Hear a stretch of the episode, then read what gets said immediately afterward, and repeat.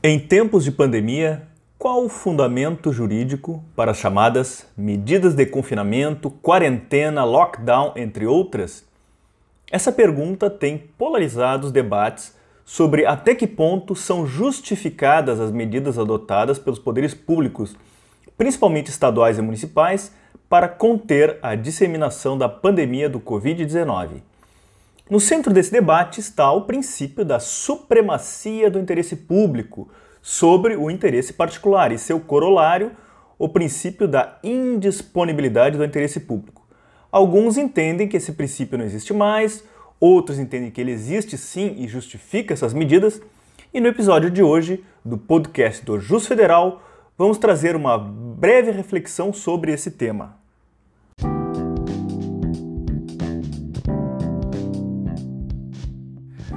Bom dia, ouvintes do podcast Jus Federal. Hoje é dia 11 de agosto de 2021, dia dos advogados. Então, parabéns, advogadas, advogados, que com seu esforço e denodo prestam uma contribuição crucial para o aperfeiçoamento da justiça neste país.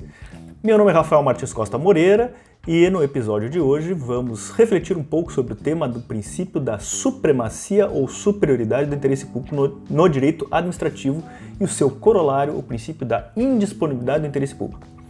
Todos nós, quando, quando iniciamos lá na universidade os estudos sobre direito administrativo, acabamos conhecendo o tradicional princípio da supremacia do interesse público, de modo que, segundo lição clássica do Eli ou de Eli Lopes Meirelles, a primazia do interesse público sobre o privado é inerente à atuação estatal e domina a atuação estatal na medida em que a existência do Estado justifica-se pela busca do interesse geral, ou seja, da coletividade. Mencionava ainda Eli Lopes Meirelles que desse princípio decorre o princípio da indisponibilidade do interesse público, segundo o qual a administração pública não pode dispor do interesse geral da coletividade nem renunciar a poderes que a lei lhe deu para tal tutela, mesmo porque ela não é titular do interesse público, cujo titular é o Estado como representante da coletividade. Essa noção clássica de interesse público como sempre e abstratamente superior ao interesse privado, contudo, tem sofrido diversos questionamentos. Aliás, o próprio termo interesse público, além de se revestir de conceito jurídico indeterminado e, portanto, sujeito a interpretações diversas no caso concreto, revela a posição controversa quando conflita com princípios constitucionais e direitos fundamentais. Primeiro, já se aceita a ideia de uma diferenciação entre interesse público primário e secundário, ideia desenvolvida pelo jurista italiano Renato Alessi e acolhida pela doutrina e jurisprudência brasileira. Assim, de acordo com a teoria desenvolvida por Alessi, o interesse do Estado ou dos governantes não coincide necessariamente com o bem geral da coletividade, razão pela qual devem ser contrastados o interesse público primário, bem geral, do interesse público secundário, que é o modo pelo qual a administração pública enxerga o interesse público. O interesse público primário é o interesse da sociedade ou da coletividade, portanto. E a jurisprudência pátria tem reconhecido a distinção de tratamento entre interesse público primário e secundário ao estabelecer que a busca pelo interesse patrimonial da administração pública não pode sobrepujar o interesse da coletividade.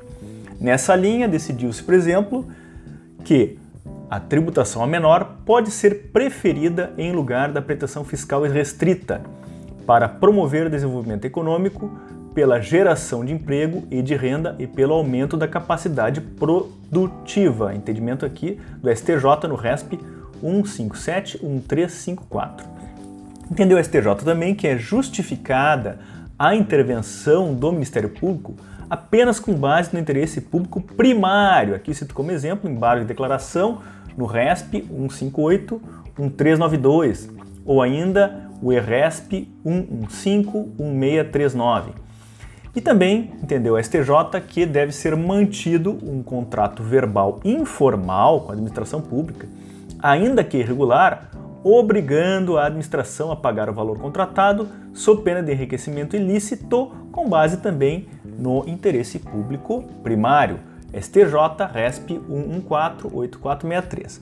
Com isso, o interesse público primário, que representa a própria razão de ser do Estado, indica o interesse de toda a coletividade e consubstancia os fins que devem ser promovidos pelo poder estatal. Já o poder, o interesse público secundário se identifica com o interesse patrimonial da administração pública, o erário público ou o modo pelo qual a administração pública enxerga o interesse público. Além disso, há muito se debate a própria sobrevivência do princípio da indisponibilidade e da supremacia do interesse público sobre os particulares. Juarez Freitas, por exemplo, trata esse princípio como o princípio do interesse público e a correlata subordinação das ações administrativas ao princípio da dignidade humana. Diz Juarez Freitas que trata-se, em vez de problemática supremacia, do primado tópico que se esclarece somente na relação fecunda com os demais princípios e direitos fundamentais no plano concreto. Marçal Justem Filho reposiciona o núcleo do direito administrativo do interesse público para a promoção dos direitos fundamentais. Parcela da doutrina também questiona a própria existência de um princípio da supremacia do interesse público, como, por exemplo, Humberto Ávila, ou alguns ainda rejeitam a noção de superioridade do interesse público ou coletivo sobre os interesses individuais, exemplo, Daniel Sarmento. E mesmo quem admite, como por exemplo Fábio Medina Osório, que admite a existência do princípio da supremacia do interesse público, reconhece que não se cuida de um princípio absoluto e a priorístico, mas sua prevalência depende do caso concreto, sem permitir desrespeito aos direitos fundamentais. Os tribunais, em geral, têm utilizado o princípio da supremacia do interesse público para justificar decisões do poder público que geram restrições sobre os particulares, sobretudo em tempos de pandemia. Cito como exemplo aqui decisões do STJ em que considerou legítima a suspensão de saídas temporárias de presos com o intuito de prevenir a proliferação do contágio pela pandemia da Covid-19, exemplo, habeas corpus 571014. Ou decisão que admitiu a suspensão temporária do direito de visitas presenciais de familiares aos, aos presos. Agravo regimental no HC 635055, sempre com base no princípio da supremacia do interesse público. E também não posso deixar de mencionar aqui a decisão do STF, que considerou constitucional a vacinação compulsória prevista na Lei nº 13.979 de 2020, desde que não implique vacinação forçada e respeitados os direitos fundamentais, quando se utilizou largamente do princípio da primazia do interesse público sobre os interesses dos particulares para justificar essa decisão. De todo modo, é importante e relevante assinalar que a consideração do interesse público ou do bem comum não mais ostenta primazia absoluta e abstrata sobre interesses privados. Rejeita-se claramente a possibilidade de utilizar a expressão interesse público de forma vazia e genérica para justificar a restrição a outros direitos fundamentais. A definição do princípio ou regra a prevalecer no caso concreto depende, pois, de uma ponderação, harmonização ou hierarquização tópico-sistemática no caso concreto, com o emprego do princípio da proporcionalidade a demandar motivação suficiente para se decidir pelo sacrifício de determinados direitos fundamentais, ainda que individuais, em favor do interesse coletivo ou interesse público. Até porque, como bem adverte Marçal Justem Filho, a ordem jurídica consagra e protege uma pluralidade de direitos fundamentais, o que significa a impossibilidade de adotar uma solução pré-determinada e abstrata para eventuais conflitos. Portanto, não há falar em relação binária de Estado-indivíduo, Estado-sociedade ou sociedade-indivíduo.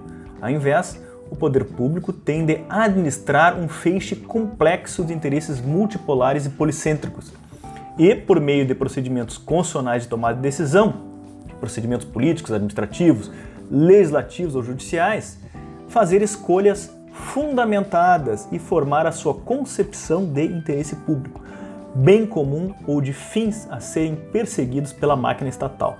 é essa decisão que pode colidir com outros direitos fundamentais, individuais ou transindividuais, a reclamar adequada solução que poderá ser consensual ou adversarial.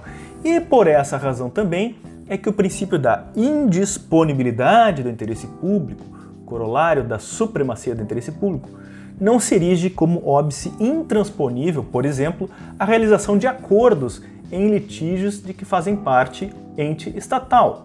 E a realidade brasileira experimenta a tendência de progressiva consolidação do chamado direito administrativo não adversarial e da possibilidade de solução consensual de conflitos no direito público.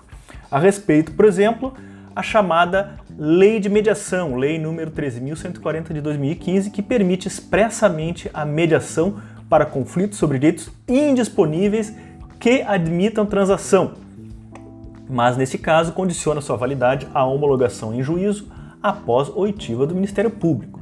Com isso, o legislador assumiu a posição de admitir admitir acordos sobre direitos indisponíveis, já que, não raro, será necessário proceder-se a uma ponderação entre direitos fundamentais aparentemente contrastantes ou entre dois ou mais interesses igualmente relevantes. Pode-se divisar assim que o direito positivo contemplou a categoria dos direitos disponíveis, submetidos ao regime da ampla liberdade das partes, que podem inclusive renunciar ao próprio fundo do direito, e os direitos indisponíveis, dentre os quais se diferenciam os direitos indisponíveis que admitem transação daqueles que não admitem transação. São essas então as reflexões que me parecem cabíveis nesse curto espaço de tempo sobre o tema. Espero que tenha sido útil aos seus estudos e até o próximo episódio.